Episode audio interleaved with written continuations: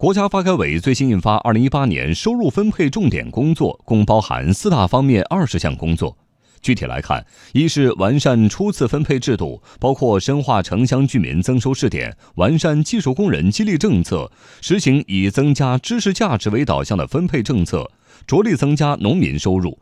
二是履行好政府再分配调节职能，包括推进税收制度改革，完善社会保险制度等。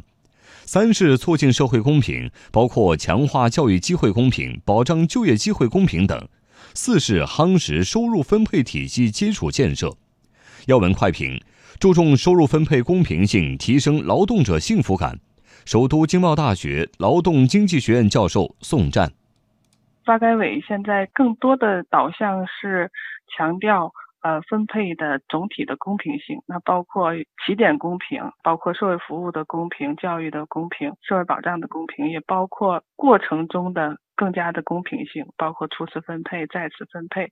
那整体上呢，是在公平的各个环节、各方面都采取了一定的措施。整体上呢，当然是对于劳动者，还是对于普通的城乡居民，他们的安全感和。呃，满意度都会呃产生积极的影响。那么这里的亮点也包括完善技术工人的激励政策。我们开始从低的人工成本的优势，现在逐渐要变成以高新技术，尤其是以人力资本的政策来取胜，激励技术工人，来使我们的制造业强国能够发挥重要的作用。